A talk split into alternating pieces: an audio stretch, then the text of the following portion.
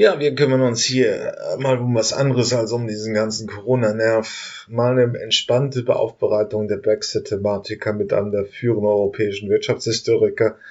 Ich konnte Professor Rietschel von der London School of Economics ähm, gewinnen, sich mal eine Stunde mit mir über das Thema Brexit zu unterhalten. Wie ist das gekommen und wie wahrscheinlich ist es jetzt auch, dass die Briten noch wiederkommen?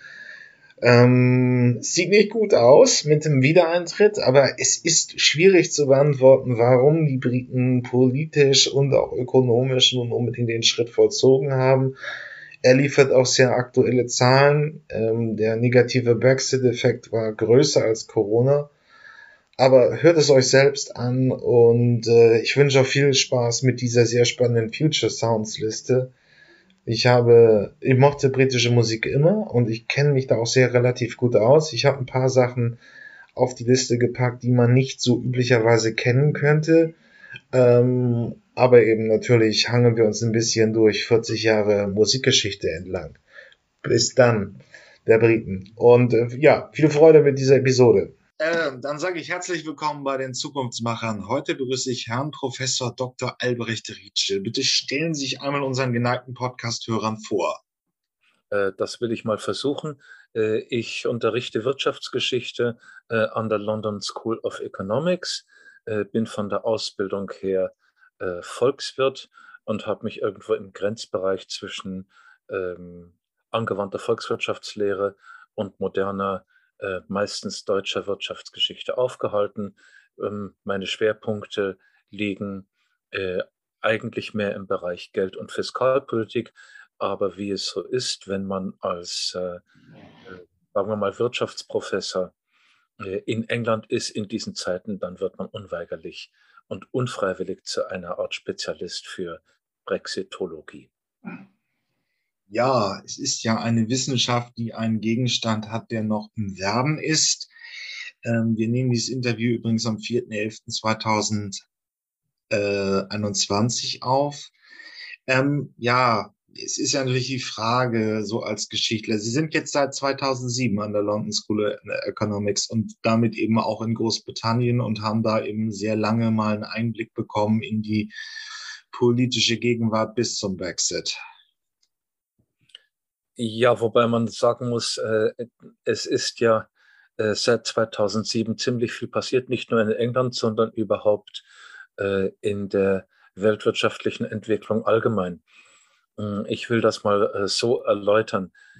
In vielen ähm, historischen Zeitspannen passiert erstmal 50 Jahre lang gar nicht viel und danach passiert plötzlich alles auf einmal. Diejenigen unter unseren Hörern, die ein bisschen mit äh, Risikotheorie und ähm, Wahrscheinlichkeitsverteilungen vertraut sind, äh, kennen das Problem her von den sogenannten Extremwertverteilungen. Wie gesagt, das passiert gar nicht und dann gar nichts und dann gibt es seltene Großereignisse, die ungeheuer schwierig äh, zu prognostizieren sind. Solche Großereignisse haben wir eben seit äh, 2007 äh, gehabt klapp, klapp, klapp sozusagen hintereinander, kommt ein Unglück selten allein. Und insofern muss ich sagen, obwohl ich seit 2007 in England bin, habe ich immer noch nicht das Gefühl, wirklich angekommen zu sein, weil so viel los war. Ja, aber welche, also die reinen Fakten sind ja natürlich klar. Ähm, sie sind 75 beigetreten, damals mit einer sehr großen Mehrheit in die EU, ähm, 75 Prozent, bis auf den ganz linken Rand bei Labour wollten es eigentlich alle. Passierte eigentlich lange auch nichts und Anfang der 90er hat sich diese euroskeptische oder euro-ablehnende Strömung breit gemacht. Dann bei den, äh, ja, bei den äh, äh, Tories, also das sind die deutschen Konservativen praktisch, ähnlich wie die CDU, und dann haben sie 2016 mit einer sehr knappen Mehrheit von, glaube ich, zwei Prozent gesagt, sie möchten gehen. Welche ökonomischen Wirkmechanismen waren denn dafür eigentlich ausschlaggebend? Also ähm, ähm, lag es auch noch an der Finanzkrise oder wollte man wieder sich von den großen Strömungen entkoppeln oder was waren wirklich die großen Themen, die da den Ausschlag gegeben haben? Nun, da stellen Sie natürlich die äh, ganz große Frage, an der sich ähm, äh, die ähm, politischen Sterndeuter äh, noch lange abarbeiten werden. Vollkommen klar. Wieso äh, ist es dazu gekommen, dass äh, Großbritannien sich knallauffall aus der Europäischen Union verabschiedet hat? Einen kleinen Hinweis haben Sie bereits gegeben, äh, nämlich der späte Beitritt in den 70er Jahren und dann die hervor äh, langsam stechende Euroskepsis Anfang der 90er. Machen wir das der Reihe nach. Ähm, England, ich sage immer verkürzt England, obwohl wir eigentlich das äh, Vereinigte Königreich meinen, äh, hat an der europäischen wirtschaftlichen und politischen Integration nach dem Zweiten Weltkrieg nicht teilgenommen. Das war eine äh, bewusste Entscheidung schon ganz am Anfang, obwohl ähm, äh, England auch nicht völlig abseits gestanden ist. Der große Bruch hier ist ähm, der Übergang von einem Konstrukt, das sich die Europäische Zahlungsunion genannt hat, von 1950, der Übergang von diesem äh, Konstrukt zur damals sogenannten Europäischen Wirtschaftsgemeinschaft 1957, 58, den England nicht mitgemacht hat. England ist sozusagen damals abseits geblieben. Und die Frage ist sozusagen, warum das so ist. Und da gibt es eigentlich zwei ähm, Erzählstränge oder Narrative, wie man das jetzt nennt. Das eine war, war eine französische äh, Deutung oder Erzählung, hat zu tun mit de Gaulle, äh, der sich äh, für Frankreich heftig gegen einen englischen Beitritt oder englische Beitrittswünsche gewährt hat. Das ist sozusagen ein Dauerthema der 60er Jahre des 20. Jahrhunderts. Es gab aber auch eine englische Vorstellung, äh, in diese europäischen Dinge doch bitte nicht verwickelt zu werden. Äh, äh, eigentlich das eben als einen Verlust nationaler Souveränität anzusehen. Hm?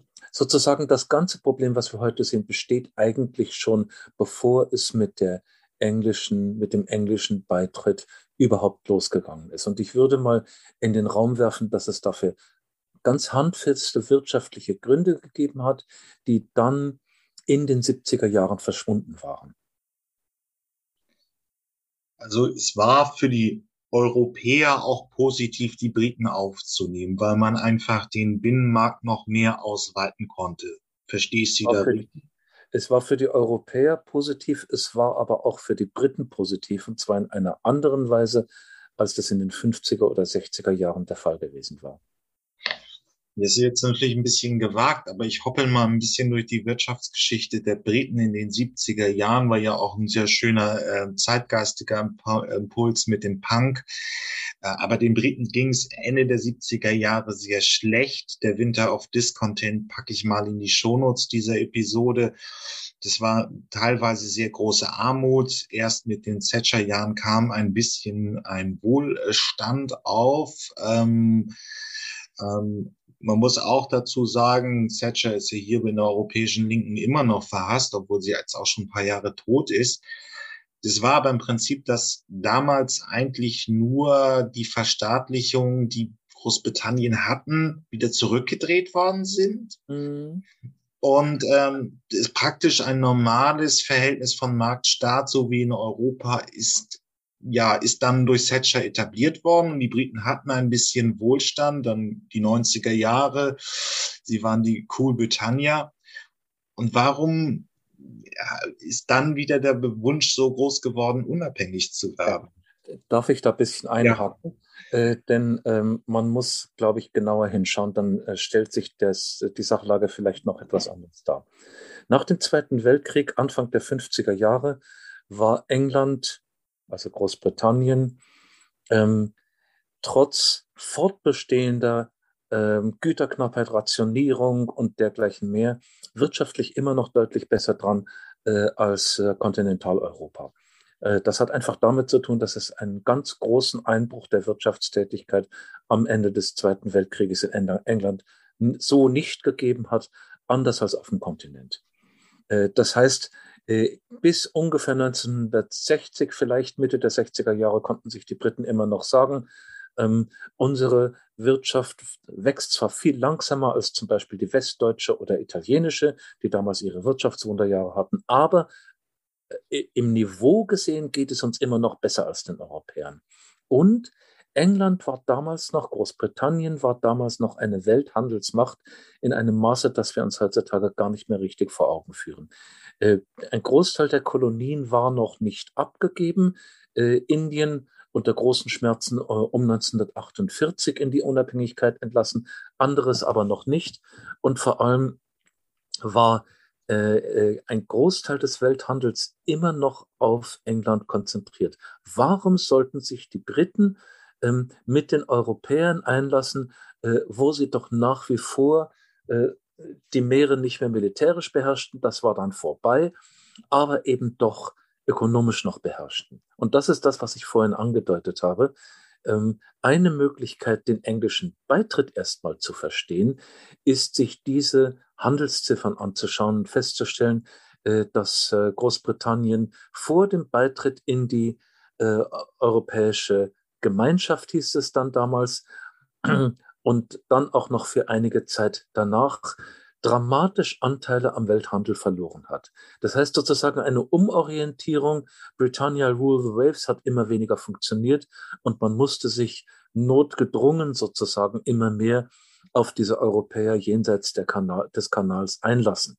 Ähm, dazu trat, genau wie Sie es schon angedeutet haben, äh, dass ähm, Großbritannien nach dem Krieg keine besonders glückliche Wirtschaftspolitik betrieben hat.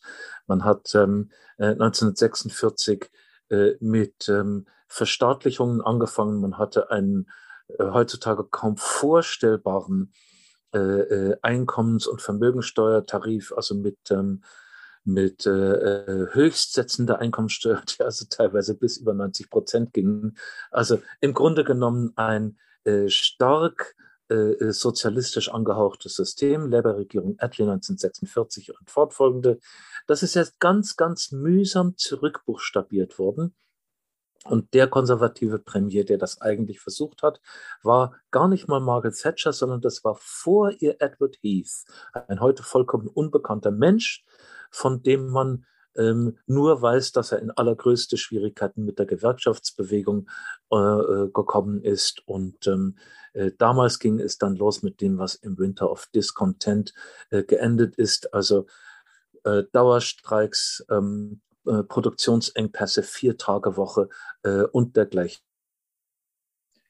Okay, ähm, dann sind Sie aber beigetreten und in den 80ern haben Sie eben diese Reform gemacht. Wie gesagt, das darf man nicht überbewerten. Es ist praktisch nur eine normale Anpassung an so ein Wirtschaftsgefüge wie in Deutschland, wie in Frankreich passiert. Es war nicht eine totale Liberalisierung, auch wenn man die Bergarbeiterstreiks immer noch so ein bisschen im Ohr hat, wie es in Großbritannien gab.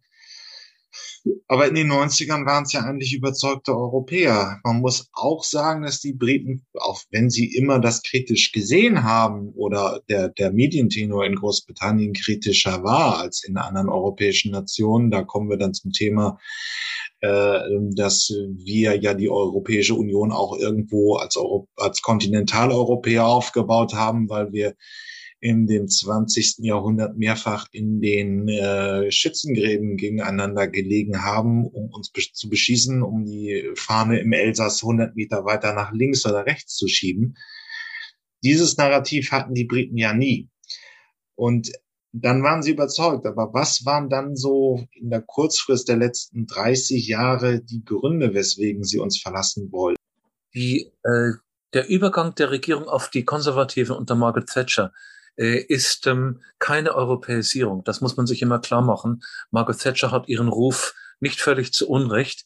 Äh, die britischen Konservativen sind sozusagen keine europäischen Christdemokraten. Das waren sie vielleicht vor Thatchers, ganz bestimmt vor Edward Heath. Ähm, was danach kam, war äh, eine, ein viel radikalerer Ansatz zur Marktwirtschaft, den man historisch verstehen kann, ähm, eben als Abschied, als radikaler Abschied von der Verstaatlich Verstaatlichungspolitik in England nach dem Zweiten Weltkrieg. Darum diese ganzen Ideen, lauter staatliche Funktionen an Private abzugeben, Eisenbahnwesen, Post, ähm, äh, Wasser, Gas, Elektroversorgung, äh, alles das zu privatisieren. Das ist dann mit sehr unterschiedlichem Erfolg gemacht worden. Also wenn Sie so wollen, kann man sagen, England hat in den 70er Jahren auf dem Weg zu Margaret Thatcher sozusagen äh, äh, ist von einem Extrem ins andere gefallen und wurde damit vom in wenigen Jahren äh, vom Problemfall in Europa, vom armen Mann Europas zu einem Zugpferd der wirtschaftspolitischen Modernisierung. Denn auf einmal haben alle nach England geblickt und fanden das richtig cool. Cool Britannia hat im Grunde genommen ihren Anfang äh, damit, dass die britische ähm, Privatisierungspolitik unter Margaret Thatcher äh, zunächst einmal, ehrlich gesagt, ziemlich erfolgreich war. Da sind also einige Dinge ähm, in Ordnung gekommen und England und seine Volkswirtschaft sind auf einen ähm, Erholungskurs gekommen, den man so nicht gesehen hat. Wenn wir jetzt also auch mal alle ideologischen Dinge beiseite lassen und einfach nur uns die Zahlen anschauen. Das ist ja richtig. Also Cool Britannia, da sind wir jetzt äh, in den 90ern, dann kam Blair.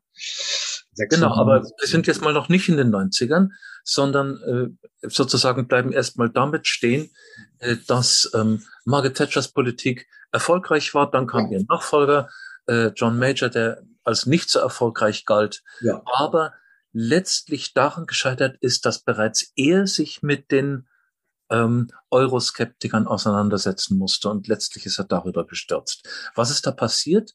Das hat zu tun, ähm, komischerweise, eine Menge mit der deutschen Wiedervereinigung.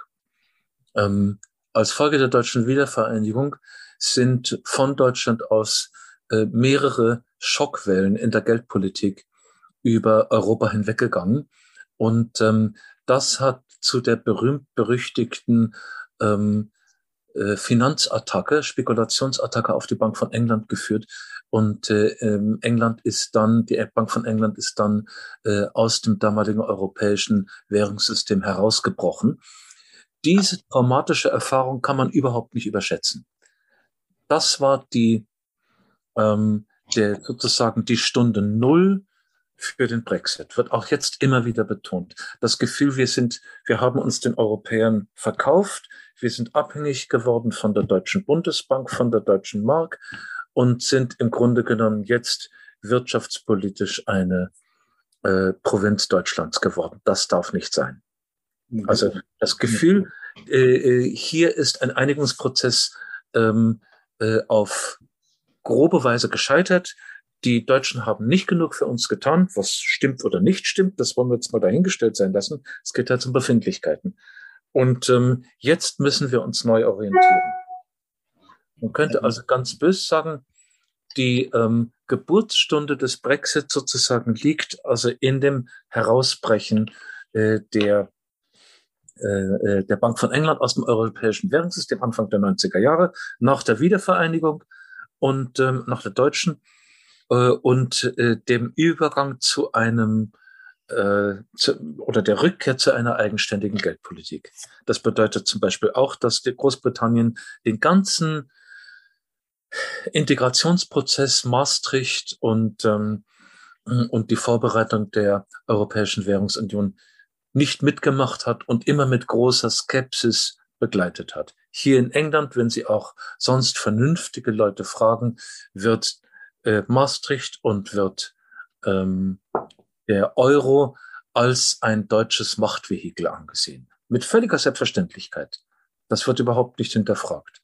Obwohl es bei uns in, in Deutschland ja genug eigene Euroskepsis gibt. Mhm. Aber von England aus gesehen ist das ein deutsches Machtvehikel. Was bedeutet, dass die, dass der, der, der Brexit immer eben auch diesen Unterton hat, nicht nur ähm, jetzt wieder alleine was machen zu wollen, ohne die europäische Integration, sondern sich von der Vorherrschaft Brüssels und das heißt in Wirklichkeit von der, von der deutschen Vorherrschaft zu befreien.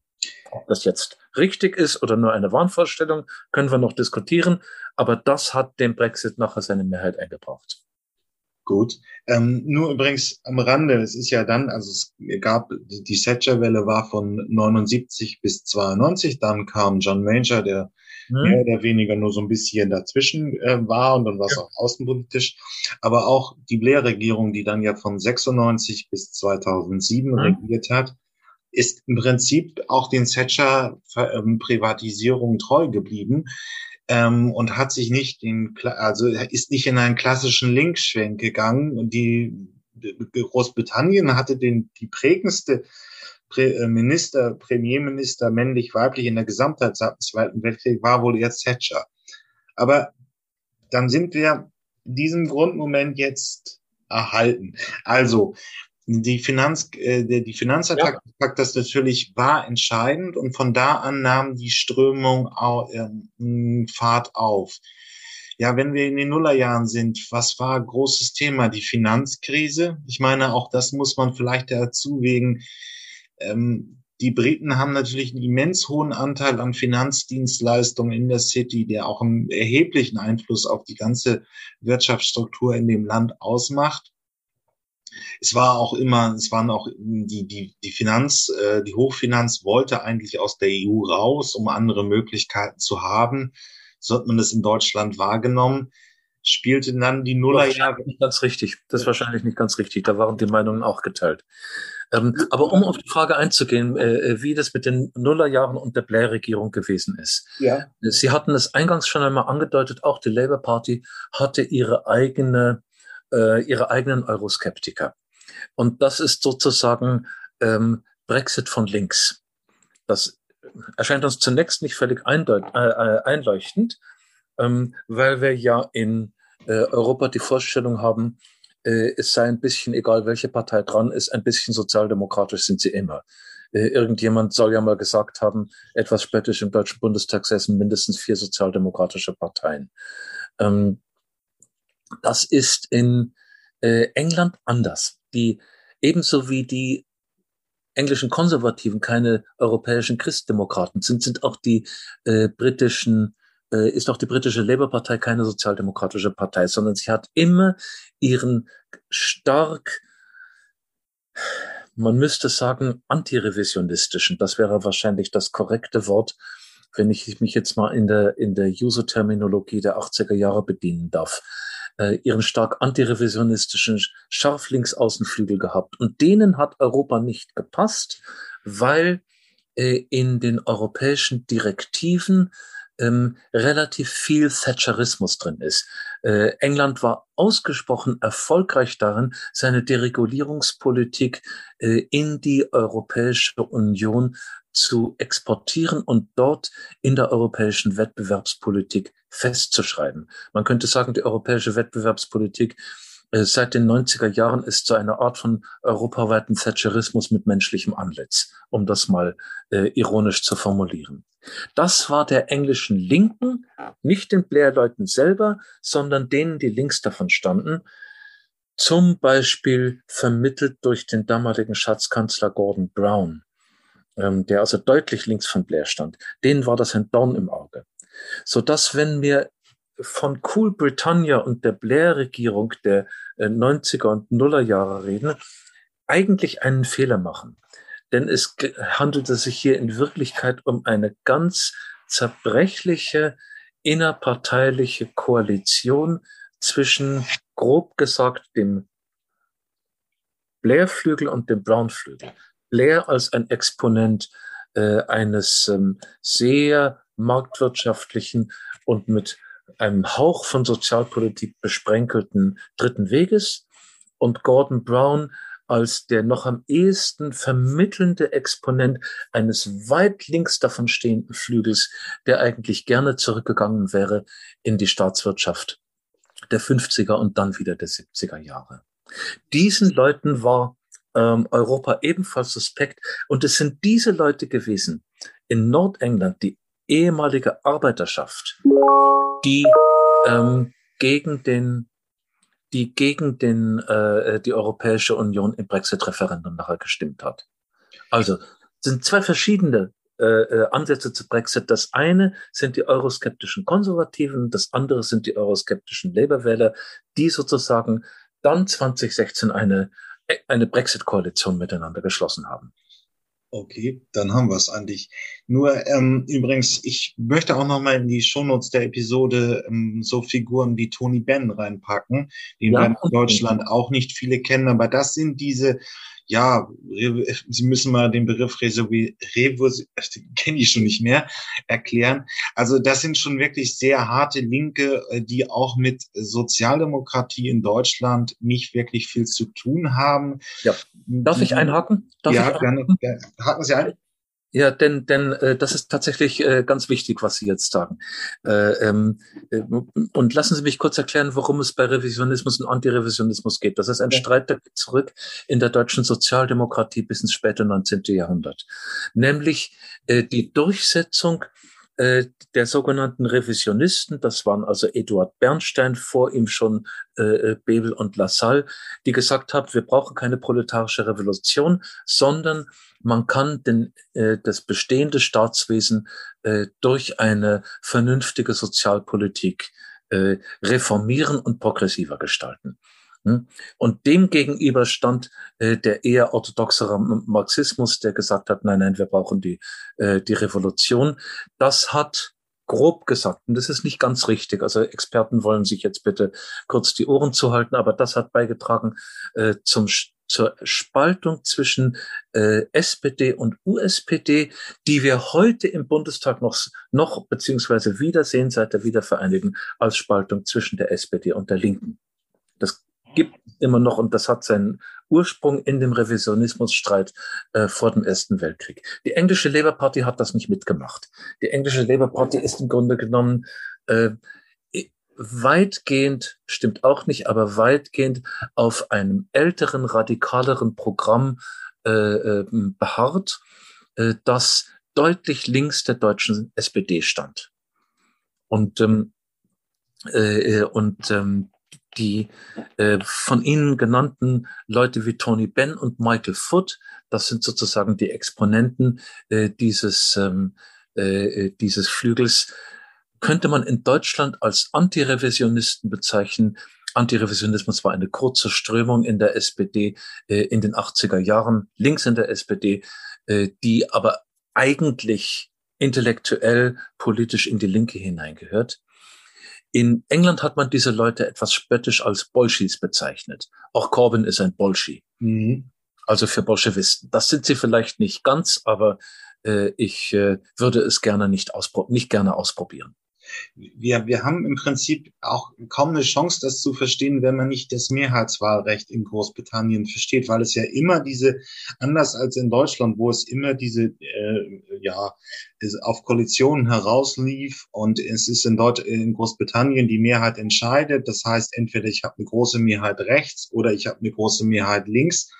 Aber das bedeutet eben auch in diesen Spektren sind immer die extremen Punkte auch noch eingearbeitet. Also es ist ja. nicht, nicht so eine Koalitionslandschaft wie wir, wo man irgendwie zart CDU wählt, aber man weiß, dass man äh, rot äh, mit Jamaika rauskommt, äh, beziehungsweise wenn man SPD wählt, weiß man, dass man die FDP mit drin hat. Das kann ist in Großbritannien eher unüblich. Ja, das ist richtig. Das äh, Mehrheitswahlsystem ähm, bedeutet eben auch immer, dass jede der großen Parteien äh, sozusagen innerparteiliche Koalitionen mit ihren eigenen Extremisten machen muss.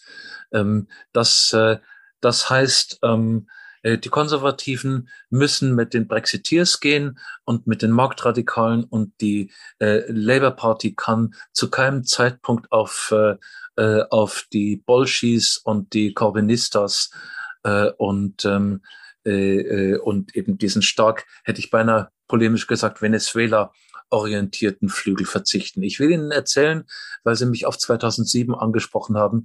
Als ich damals in London angekommen bin, äh, hatte es äh, hier einen ganz stark links, links stehenden Bürgermeister, der auf die städtischen Busse draufgeschrieben hat, unter die, ähm, unter das Logo der Stadt, eine äh, Solidaritätsadresse mit der Bolivarischen Republik Venezuela.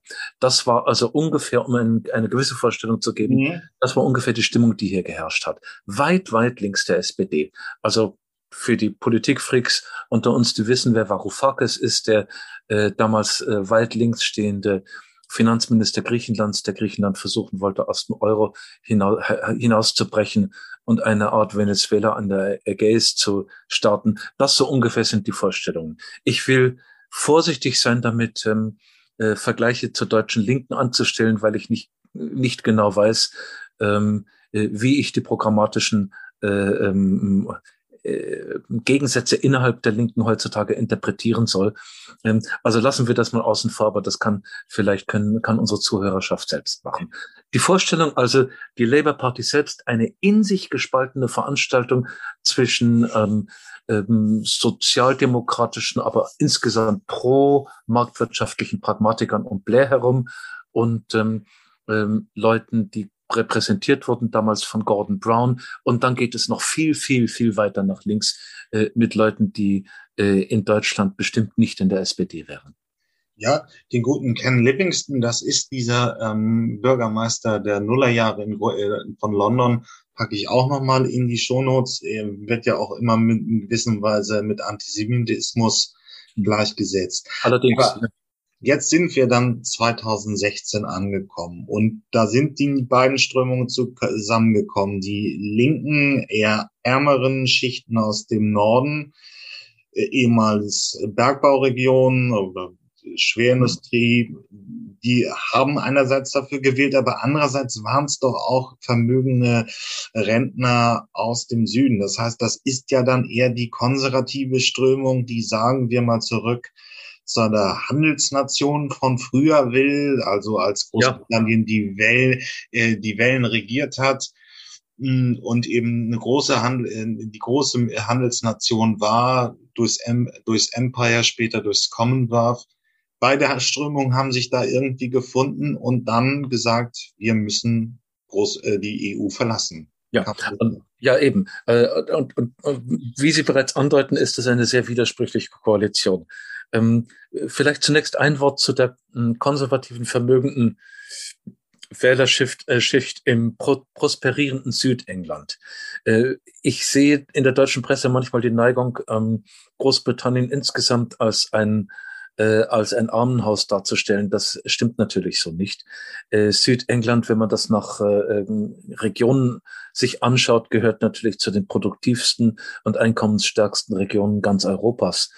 Äh, und ähm, das mag auch zu einer ähm, Einschätzung beigetragen haben, äh, wonach man äh, sich selbstverständlich zugetraut hat, einen erfolgreichen Brexit hinzulegen. Äh, diese Leute ähm, haben tatsächlich die Vorstellung, dass ähm, äh, dass eben einerseits es um den Souveränitätsverlust geht und Europa irgendwie für sie ganz schrecklich sei und ähm, äh, andererseits eben auch die traditionelle äh, südenglische äh, Vorstellung, man sei eigentlich näher an Amerika und an Asien und an Südamerika dran als an Europa. Äh, die einzige äh, andere Stadt, in der ich diese Mentalität ein bisschen kennengelernt habe, war Hamburg. Äh, dort lebt man auch mit dem Rücken zum Festland und, ähm, äh, äh und das Tor zur Welt ist eigentlich die Elbe. Äh, das ist in London äh, ganz genau das Gleiche, äh, nur im Grunde genommen vergrößert um den Faktor fünf oder sowas. Dann haben sie sich eine, haben sie eine gewisse Vorstellung, wie stark man auch in London mental mit dem Rücken zu Europa gelebt hat. Auf der, in der Arbeiterschaft herrscht eine Brexit, ich will nicht sagen Illusion, aber eine Brexit-Mentalität vor, wo man sich vorgestellt hatte, wo man sich vorgestellt hatte, äh, Europa sei für die Desindustrialisierung Nordenglands verantwortlich. Das ist ziemlich falsch. Der Strukturwandel im äh, Bergbau und im Stahl hat ja überall stattgefunden in der westlichen Welt und ähm, hat mit der Europäischen Union als solcher nichts zu tun. Äh, das war aber nicht äh, vermittelbar. Auch dort gibt es also die Vorstellung, man, können, man müsste aus Europa raus, das hatte natürlich der linke Flügel der Labour Party immer schon gesagt. Das ist kein konservatives Monopol. Man müsste aus, Euro, aus Europa raus, stellt sich aber dann irgendwie vor, dass es in einem äh, Brexitanien der Zukunft irgendeinen Schutz gegen die europäische Konkurrenz geben könnte. Dass das irgendwie, dass man sich da irgendwie ein komfortables ähm, nationales Heim schaffen könnte. Und das ist natürlich für die jetzige Regierung eine gigantische Herausforderung. Man hat den Eindruck, sie versucht zu liefern. Sie versucht, diese, diesem Bedürfnis nach Schutz in Nordengland und nach Gleichstellung Rechnung zu tragen. Und man kann jetzt schon sagen, das wird der große Konflikt der kommenden Jahre innerhalb äh, der konservativen Wählerschaft werden. Das, ähm, also im Prinzip wird äh, wählen die vermögenden Schichten in Südengland ähm, traditionell Tories. Jetzt ist er bei der letzten Wahl 2019 ist Boris Johnson ähm, auch von den Arbeiterschichten, den Ärmeren in Nordengland gewählt worden. Und was Sie jetzt meinen, ist, dass eine gewisse Überdehnung stattfinden könnte. Also, dass die Briten, dass, dass die Tories, die jetzt an der Macht sind, die den Brexit gestalten sollen, einerseits die Bedürfnisse des, Reich, des reichen Südens mit dem armen Norden kombinieren wollen, müssen, wenn sie an der Macht bleiben wollen. Und ob das gelingt, ist fraglich. Ja, man kann es so sagen. Ähm, äh, Boris Johnson ist ähm, auf eine sehr paradoxe und durchaus ironische Weise äh, durch den Brexit zum Europäer geworden. Denn das Programm, was er jetzt vorgestellt hat, äh, auf einem Parteikartentag kürzlich und was nun äh, in Zahlen gegossen worden ist im Herbstbudget seines Schatzkanzlers, ähm, schaut tatsächlich christdemokratisch aus. Das bedeutet, bedeutet eine Abkehr vom Thatcherismus. Das kann man also sozusagen äh, gar nicht genügend in Balkenlettern schreiben und natürlich ist das auch sofort bemerkt worden. Ähm, die, die Konservativen machen jetzt einen großen programmatischen Schritt in Richtung ihrer neuen Wählerschichten äh, in der ähm, Arbeiterschaft äh, ähm, der notleidenden Industriegebiete. Der englische Norden geht ungefähr beginnt ungefähr 100 Kilometer nördlich von London. Dann wird es relativ schnell relativ traurig. Und ähm, das führt natürlich zu äh, erbosten Reaktionen in der Stammwählerschaft im prosperierenden Süden. Und man wird sehen, äh, wie diese Geschichte ausgeht. Das ist eben völlig unklar. Um das zu diskutieren, wird man natürlich ein bisschen in die möglichen Auswirkungen des Brexit ähm, hineinschauen müssen, da ein bisschen in die Diskussion einsteigen. Klar ist nur, dass sozusagen der, der Interessensgegensatz zwischen Süden und Norden in England nicht mehr ein Gegensatz zwischen konservativ im Süden und Labour im Norden ist, sondern jetzt plötzlich ein Interessensgegensatz innerhalb der konservativen äh, Partei, den man eigentlich am besten vielleicht noch vergleichen kann zwischen der großen Aufgabe, die die äh, CDU, CSU äh, in Deutschland nach dem Kriege hatte, zu vermitteln zwischen den äh, äh, eher katholischen Wählern, Wählern des früheren Zentrums und der früheren Bayerischen Volkspartei Partei und den äh, und den konservativen Wählern äh, im protestantischen Norden, die sehr stark ähm, Anfang der 30er zur NSDAP gelaufen waren und nun plötzlich sozusagen eine politische neue Heimat brauchten. Und das war die große Öffnung der C-Parteien. So etwas Ähnliches, einen Interessens gegen einen historischen Interessensgegensatz zu überwinden, ist jetzt die politische Aufgabe der Konservativen. Okay, aber wenn wir uns jetzt einmal die Fakten anschauen, ähm, wir haben es ja hier in Deutschland in Medien gelebt, dieser, ja, wie soll man sagen, Limbo ist vielleicht der beste Begriff. Also sie waren ja in so einem Deadlock gefangen wo praktisch der May Ende der äh, 2017, 2018 den Brexit ähm, konzipiert hat, beschlossen hat und dann plötzlich ähm, hat sie es ins, durchs Parlament gebracht. Das Parlament hat ständig äh, widersprochen. Sie konnte ihre Politik nicht durchsetzen. Dann haben sie den guten Boris Johnson gewählt, um den Brexit durchzusetzen. Er hat dann diese Lösung gefunden die im Prinzip, wenn ich, berichtigen Sie mich, wenn ich falsch bin, äh, Großbritannien ist immer noch sehr stark im Binnenmarkt verortet und da wirft sich auch den europäischen Regeln. Aber ja, das ist nicht der Binnenmarkt, kommen wir gleich drauf. Ja, okay, aber es, sie sind wirtschaftlich noch ziemlicher Bestandteil. Politisch haben sie ihre Macht verloren. Ähm, äh, oder keinen Einfluss mehr auf die EU. Wie geht's mhm. jetzt weiter? Das ist die große Frage. Was können wir denn aus der Geschichte lernen? Ich meine, gehören Sie auch zu den neun von zehn Ökonomen, die gesagt haben, der Brexit wird eine Katastrophe? Ähm, machen wir das der Reihe nach. Ja. Äh, der äh, ich habe Sie an einer Stelle unterbrochen, wofür ich mich entschuldige, aber ich möchte doch hinweisen, dass äh, Großbritannien nicht mehr Bestandteil des Binnenmarktes ist und das ist die ähm, äh, die Ursache einer ganzen Reihe von Problemen, sondern hm, Großbritannien hat jetzt noch ein relativ begrenztes, eng begrenztes und ziemlich dünnes Freihandelsabkommen äh, mit der Europäischen Union.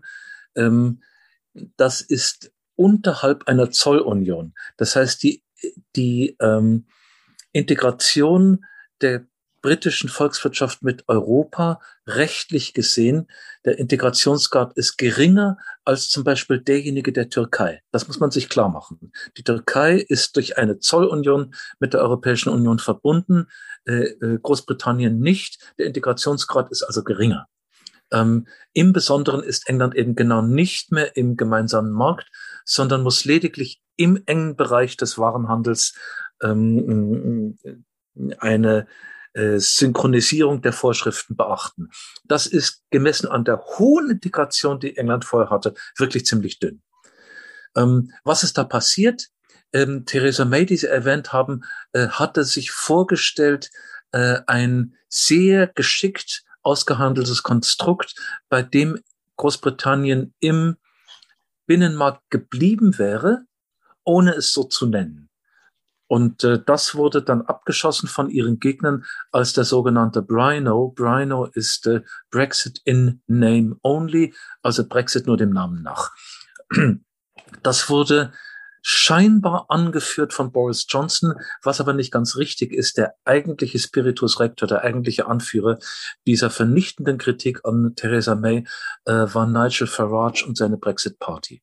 Wenn wir jetzt nicht inhaltlich, sondern erstmal machtpolitisch verstehen wollen, was eigentlich äh, Theresa May äh, zu Fall gebracht hat, dann war das die Angst vor einem super harten Brexit unter Nigel Farage und seiner Brexit-Party.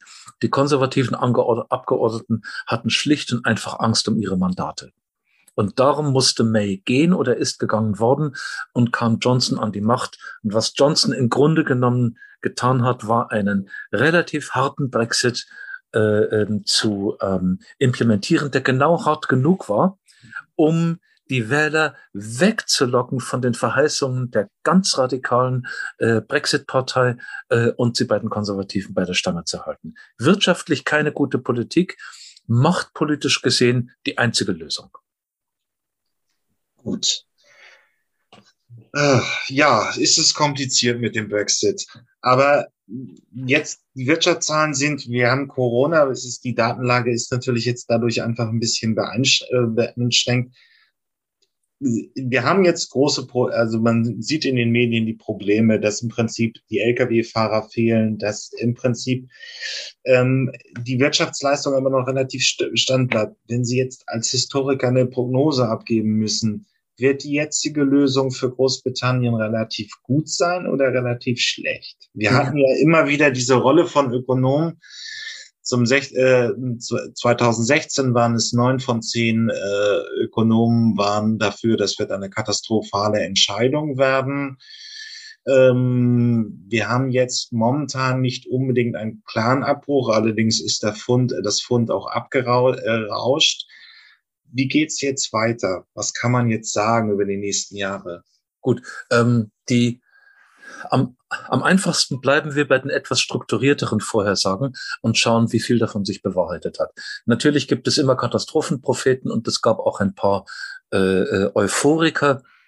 Ähm, sehen wir uns an, was genau vorausgesagt worden ist. Dazu muss man sagen, ähm, die Voraussagen über den Austritt oder über die Wirkungen des Austritts haben natürlich erstmal ganz viel zu tun mit äh, dem äh, äh mit der Änderung im Außenhandel. Wie stark würde der Außenhandel zwischen äh, Großbritannien einerseits in der Europäischen Union, andererseits zurückgehen als Folge des Brexits? Dazu kann man aus wirtschaftstheoretischer Sicht und auch aus historischer Sicht eine ganze Menge sagen, ähm, weil wir relativ leistungsfähige Modelle haben, die eigentlich das Naheliegende äh, untersuchen, nämlich die Frage, ähm, wie hoch ist eigentlich der Handel eines Landes mit anderen? Und da stellt sich immer wieder heraus, man treibt mit denen am meisten Handel, die direkt nebenan sitzen, also mit den Nachbarländern.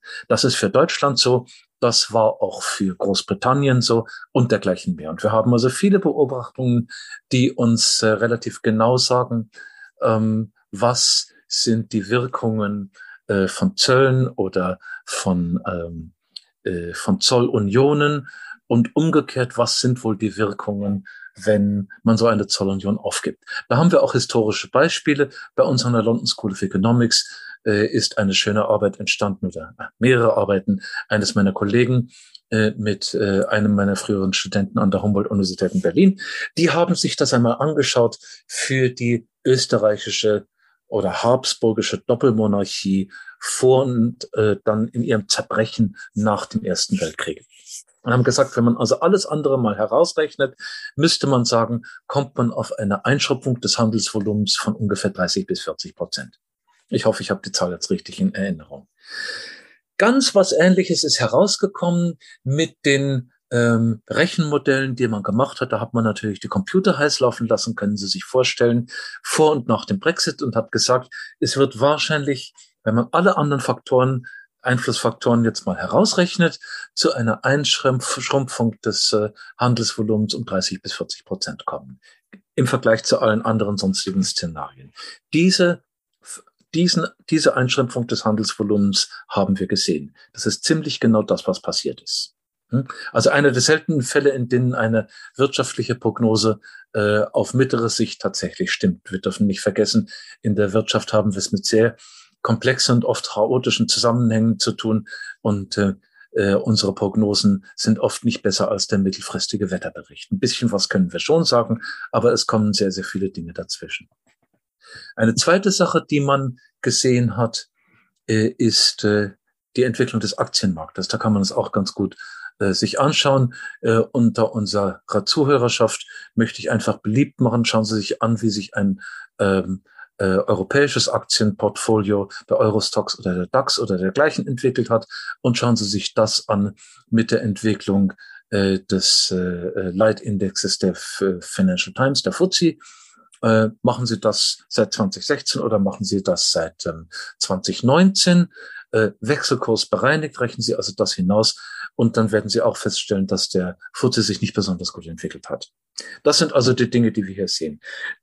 Jetzt zum, und gleich bin ich damit fertig, äh, zur Bekanntgabe des Herbstbudgets des Schatzkanzlers hat sich die offizielle englische Statistikbehörde gemeldet äh, und hat gesagt, also wenn wir uns ansehen, wie viel ist der Schaden, der durch Corona angerichtet worden ist und wie viel ist der Schaden, der durch Brexit angerichtet worden ist, dann ist anteilig der Brexit-Schaden noch höher als der Corona-Schaden und ähm, ist anzusetzen mit ungefähr vier Prozent der Wirtschaftsleistung von 2019 und das ist ziemlich genau im Bereich der Prognosen. Da hatte man gesagt 4,9 Prozent und auch das stimmt, wenn man ein bisschen weiter zurückgeht. Eine Katastrophe ist es nicht, aber ähm, vielleicht eben doch ein bisschen. Ähm, das sind schon ganz, ganz einschneidende Änderungen und man wird eben sehen müssen, äh, ob diese Strukturverschiebungen, die wir hier sehen, Struktureinbrüche anderswo wettgemacht werden können. Dann haben wir jetzt eine saubere Bestandsaufnahme der Zahlen. Das ist ja auch schon mal was wert. Ja, besteht denn eine Chance darauf, dass Sie nochmal zurückkommen? Das ist jetzt wirklich eine intime Frage. Es ist ja auch fast eine eine Frage, wo man sich schämt. Aber ich, die, die Briten gehören eigentlich zu Großbritannien. Sie haben uns hier in Norddeutschland schon wenigstens die Demokratie gebracht. Das ist eine große kulturelle Einfluss, den sie gehabt haben. Ähm, wir müssen ja auch sehen, ähm, auf der, auf der europäischen Ebene äh, ist der Effekt vielleicht nicht besonders groß, aber die, die osteuropäischen Staaten bekommen eigentlich mehr Einfluss, seit die Briten weg sind. Kann es nochmal sein, dass sich eine, die Strömung wirklich dreht und sagt, wir wollen wieder zurück? Ich sehe dafür keine Anzeichen. Das ist erstmal überraschend. Ja, aber es aber man muss hier sich ehrlich machen. Die Umfragen, soweit sie veröffentlicht werden, zeigen eine zunehmende Desillusionierung mit den wirtschaftlichen Folgen des Brexit. Das schon. Diejenigen, die sagen, ach, es ist doch alles bestens und das ist alles nur europäische Propaganda oder das sind alles nur diese, diese ähm, äh, proeuropäischen Jammerlappen, diese Stimmen werden leiser. Andererseits ist es natürlich so, dass hier in England das Licht nicht ausgegangen ist nach dem Brexit und neuerdings gibt es sogar wieder Benzin. Also müssen wir es. Die, die, die Einstellung der Briten zu Europa bleibt sehr widersprüchlich.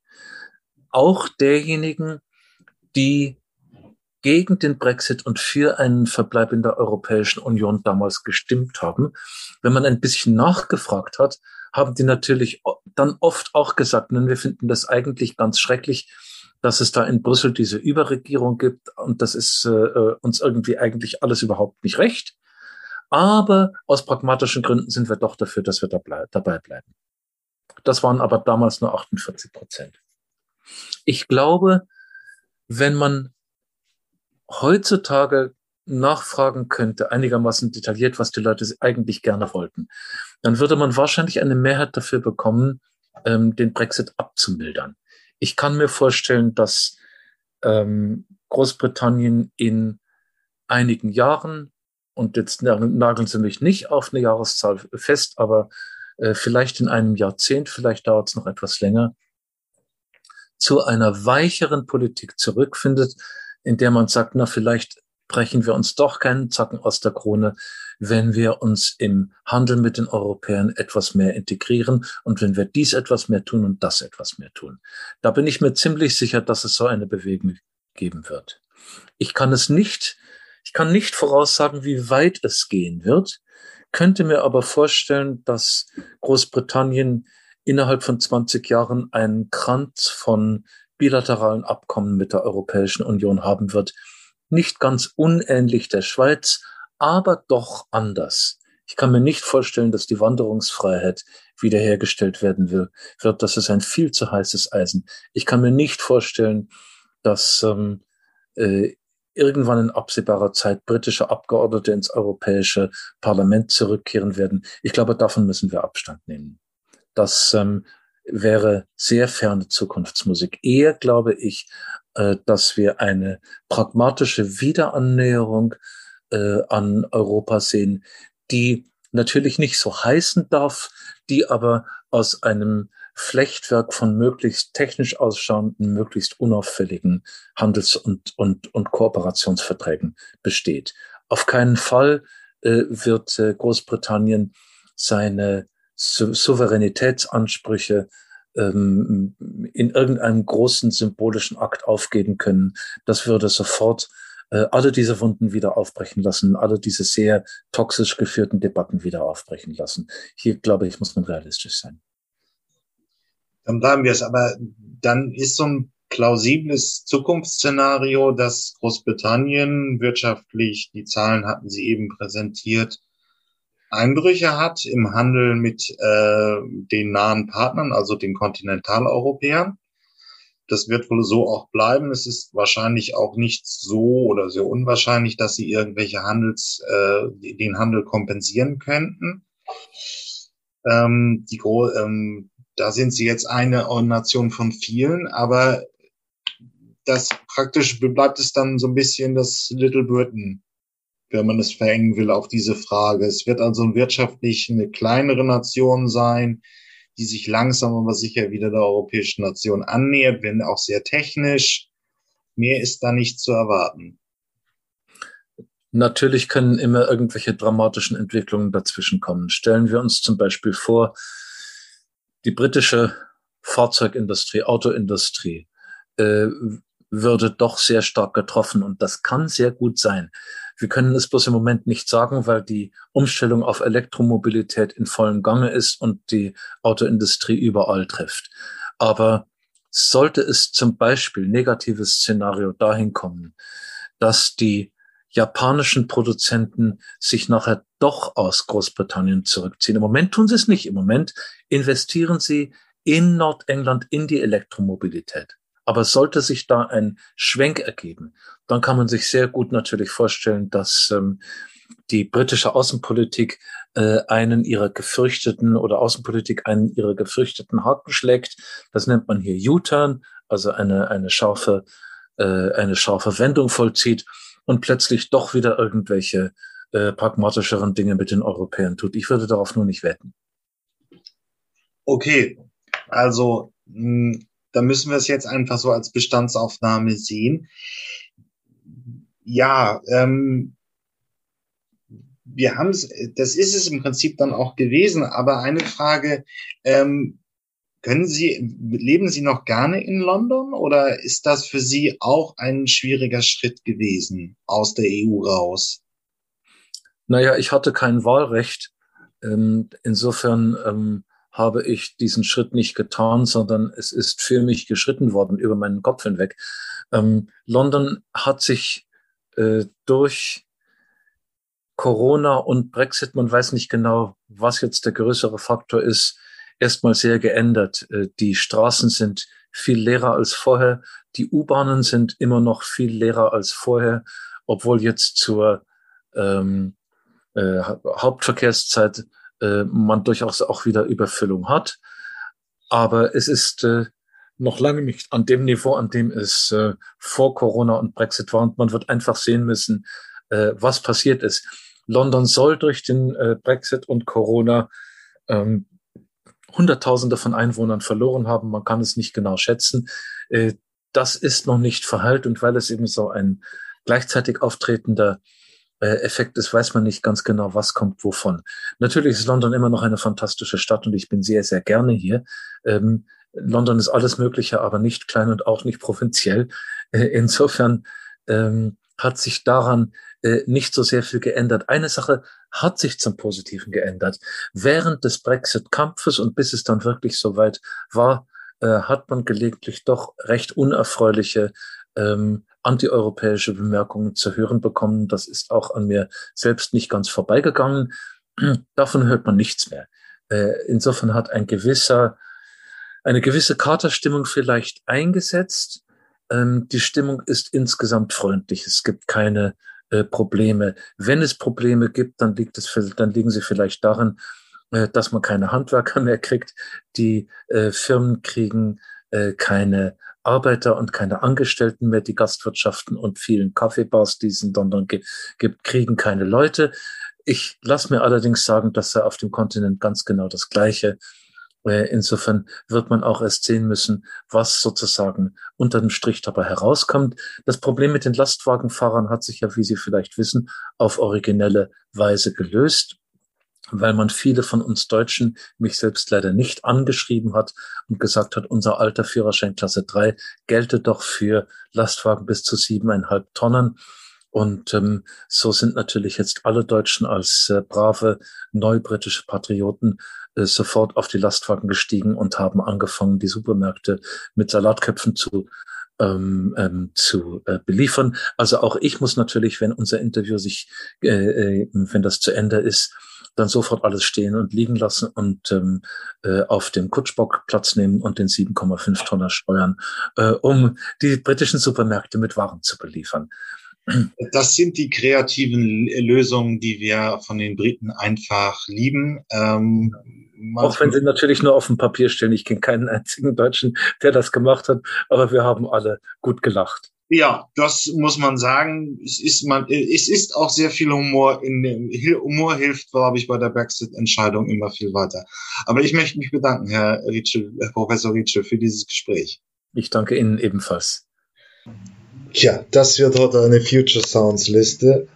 Und natürlich geht's heute um Großbritannien und ist eine riesen Kulturnation, die jetzt nicht mehr in der EU ist. Aber ich habe ein paar Songs ausgesucht und äh, der erste ist äh, relativ interessant. Going Underground von The Jam. Grüße an Paul Weller, der ist auch heute noch aktiv. Dieses Lied ist genau in der Woche, als Maggie Thatcher Premierministerin geworden ist, Nummer eins geworden in den britischen Charts. Und hat das auch vorweggegriffen, was da passiert. Also sehr politisch. Ja, und dann äh, ein paar Sachen noch äh, zu dieser dem Winter of Discontent in den 70er, späten 70er Jahren waren die Briten auch sehr, sehr weit vorne.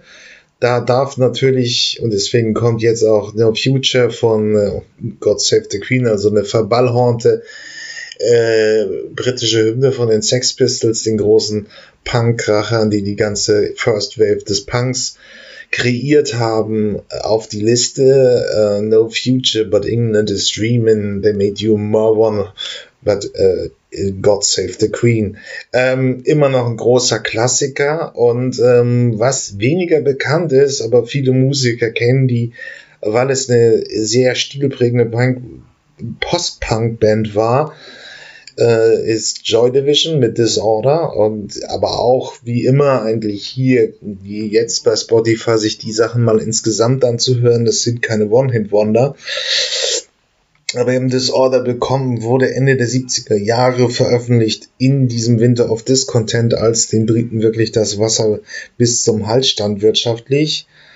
Und noch eine Sache aus den goldenen 90ern, äh, Cool Britannia, wir haben ja auch im Interview mit Professor Rietschel darüber gesprochen, da die, die goldenen Jahre der Briten äh, in den 90ern und da eben Morning Glory von Oasis aber natürlich ist Britpop immer mal wieder ganz interessant und äh, hier eben der große Klassiker von Oasis. Viel Freude mit dieser Liste. Mir hat es auch viel Spaß gemacht, das zusammenzustellen, weil, aber man, was soll man aus Großbritannien herausgreifen? Wir haben die Kultur der, der Nachkriegszeit massiv beeinflusst. Ja, das war's mit den Zukunftsmachern diese Woche. Ähm, hat mich mir hat Spaß gemacht. Ähm, und wenn ihr irgendwelche Themenvorschläge, Ideen, Ideen habt oder einen Interviewpartner sucht, meldet euch einfach unter jürgen.fahrt.elektroautovergleich.org. Ähm, sonst bewertet mich gut, das wäre nett. Äh, und bis zum nächsten Mal. Tschüss.